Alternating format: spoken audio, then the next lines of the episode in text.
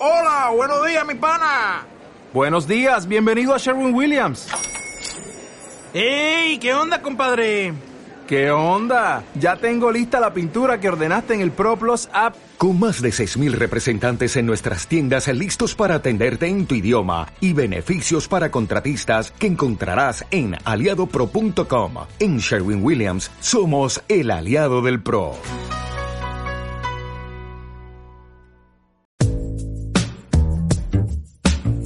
Hey, ¿qué tal mi gente? ¿Cómo están? Bienvenidos a un nuevo podcast por aquí otra vez en manera presencial. Me gusta mucho hacer este tipo de contenido y este tipo de formato porque creo yo que el lenguaje no verbal expresa muchísimo. Eh, y hoy quiero presentarles una nueva temporada de lo que ha sido el podcast de Juan Pablo, que tiene un nombre bastante especial, porque ya no va a ser simplemente un unipersonal, un monólogo donde yo voy a hablar 20 o 30 minutos sobre un tema, sino que vamos a tener la oportunidad de tener invitados. Por eso esto va a ser bastante familiar, va a ser aquí entre nos. Así que ese es el nuevo nombre de esta nueva sección, aquí entre nos. Y antes que nada, quiero que conozcan un poquito más una faceta de Juanpa, porque siempre que me siento a hablar, creo yo que muestro como temas específicos, desarrollamos temas, pero nunca me he sentado tú a tú a presentarme, ¿no? ¿Quién es, ¿Quién es Juanpa? ¿Quién es el Juanpa que escuchas tal vez en Spotify, tal vez en Apple Podcast, tal vez en Google Podcast, o tal vez en YouTube, o tal vez que me sigas de Instagram o de TikTok? ¿Quién es Juanpa? Muchos de mis seguidores antiguos eh, han venido viendo el crecimiento que he tenido, ¿no? Todo empezó eh, con un canal de YouTube haciendo bromas en la calle, eh, donde simplemente quería ser parte de la ola de YouTube de la época, hace muchos años. Pero nunca funcionó, ojo. y poco a poco la vida me fue tornando a lo que para era bueno, ¿no? Para mí siempre ha sido eh, muy fácil eh, comunicarme y mostrar mis puntos de vista sobre la vida, sobre temas diferentes, sobre temas profundos y esto me ha llevado pues a tener estudios sobre esto. Soy especialista en bioneuromoción, soy life coach y aparte de eso pues tengo una experiencia de vida que a mi corta edad me ha permitido aprender y adquirir muchísimos, muchísimos aprendizajes. Pero creo yo que cada persona tiene una historia y eso es lo lindo eh, que nos va a permitir tener aquí entre nos, conocer la historia detrás de cada persona, los aprendizajes y los puntos de inflexión que llevaron a esas personas a ser quienes son hoy por hoy. Yo creo que eh, el que no conoce su historia está condenado a repetirla. Y yo creo que conocer nuestra historia y conocer la historia de otros nos puede permitir a no cometer los mismos errores que ellos han cometido. Y por eso en esta sección, en esta nueva temporada, tendremos muchísimos invitados. Pero la primera persona a la cual debo entrevistar es a mí mismo, ¿cierto? Bueno, y la primera pregunta que me voy a hacer a mí mismo es la siguiente, una pregunta que me vengo haciendo desde que soy muy niño y que aún no encuentro la respuesta. ¿Quién soy yo? ¿Quién hay dentro de Juan Pablo Velázquez Pérez? Primero que todo, yo no soy Juan Pablo porque es un nombre que me pusieron mis papás. Yo no soy colombiano porque yo no decidí nacer en Colombia.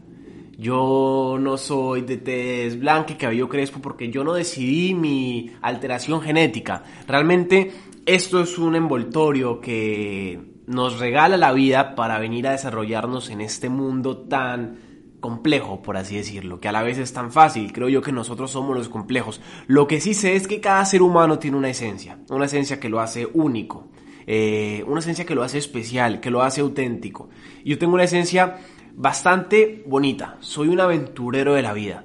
Eh, me considero una persona con una alta efectividad de comunicación y con un gran don de gentes. Soy una persona empática, el cual eh, se rige siempre por la humildad. Pero no te puedo decir que soy siempre así. Yo creo que todos tenemos un lado de luz y un lado de sombra. Mi lado de sombra es muy grande. También puedo ser una persona muy egoísta, también puedo ser una persona bastante apática, una persona bastante arrogante, porque creo yo que negar la sombra la expande más. Sin embargo, mi trabajo espiritual y emocional siempre ha sido en aceptar aquello que me hace sufrir. Porque tengo claro de que no somos perfectos, ninguno de nosotros somos perfectos. Y venimos a este mundo a recordar que no lo somos mediante la experiencia. Negar la sombra lo único que hace es tener que proyectarla día a día en las demás personas, tener que proyectarla día a día en nuestras experiencias.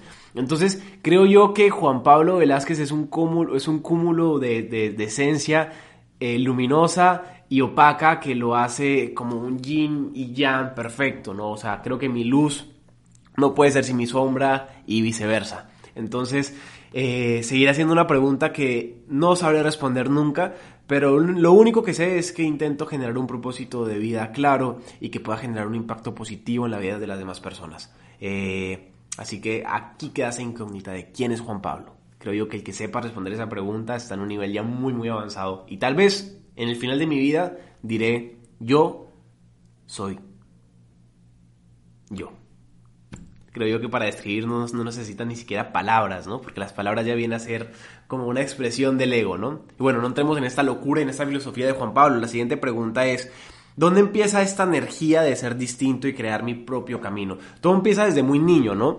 Eh, cuando era niño nos tuvimos que mudar de Colombia a Perú, eh, un país que me abrió las puertas de una manera increíble y al poco tiempo de llegar pasaron bastantes sucesos muy feos en mi vida. Eh, secuestran a mi hermano mayor en un viaje que hizo a México durante ocho meses. Fue una experiencia bastante fea realmente cuando mi hermano mayor se libera de, ese momento tan feo de su vida, mi mamá le da un cáncer terminal, un cáncer que para mí era algo eh, demasiado triste porque tener en cuenta de que podía perder a mi mamá en cualquier momento era, era, era realmente eh, escalofriante y me daba un miedo, pánico tremendo que eh, absorbía cada célula de mi cuerpo, por así decirlo. Pero durante todos esos sucesos que pasaron en mi vida, creo yo que me fueron formando y forjando a ser quien soy yo. Eh, crecí con la creencia de que los hombres no lloran y dejé de llorar durante mucho tiempo porque pensaba que llorar era sinónimo de debilidad. Hasta que un día llegué a mi cuarto después de muchos años sin llorar y me permití llorar. Y ahí fue donde aprendí que los hombres sí lloran y que la real fortaleza emocional nace en aquellas personas que se permiten sentir sus emociones, sentir quiénes son realmente y verse reflejados en los otros. Entonces, durante toda esa experiencia de vida que he caído, caído y caído y caído, me di cuenta de que mucha gente también cae, que no soy el único que ha caído o el único que ha cometido errores o el único que le ha tocado sufrir, entre comillas. Así que dije, ok, si yo he vivido una historia que me ha permitido aprender mucho, generar aprendizajes, ¿por qué no llevarla a la vida de las demás personas y expresarla. Y así fue que ese chico bromista y ese chico eh, que hacía cualquier cosa en internet simplemente por, por ser parte de la ola, comenzó a hacer contenido de valor desde muy pequeño. Eh, y la gente que me veía me decía, oye, o sea, estás pretendiendo entender la vida, estás pretendiendo hablar cosas que no son y sí tienen razón y creo yo que entender la vida es algo súper complicado.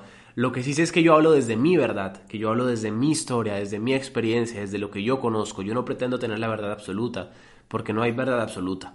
Yo pretendo simplemente mostrarte lo que yo he vivido y lo que he aprendido en el camino y darte esas semillas de aprendizaje para que tú veas si te sirven en tu vida o no.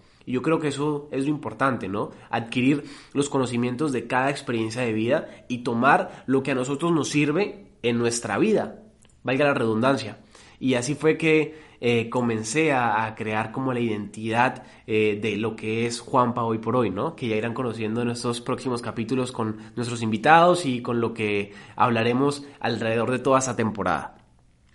Para seguir con las preguntas, tenemos otra pregunta que, que es, ¿Cómo es mi proceso creativo? Creo yo que es una pregunta súper importante porque la creatividad nace de, de, de la carencia de ideas, creo yo.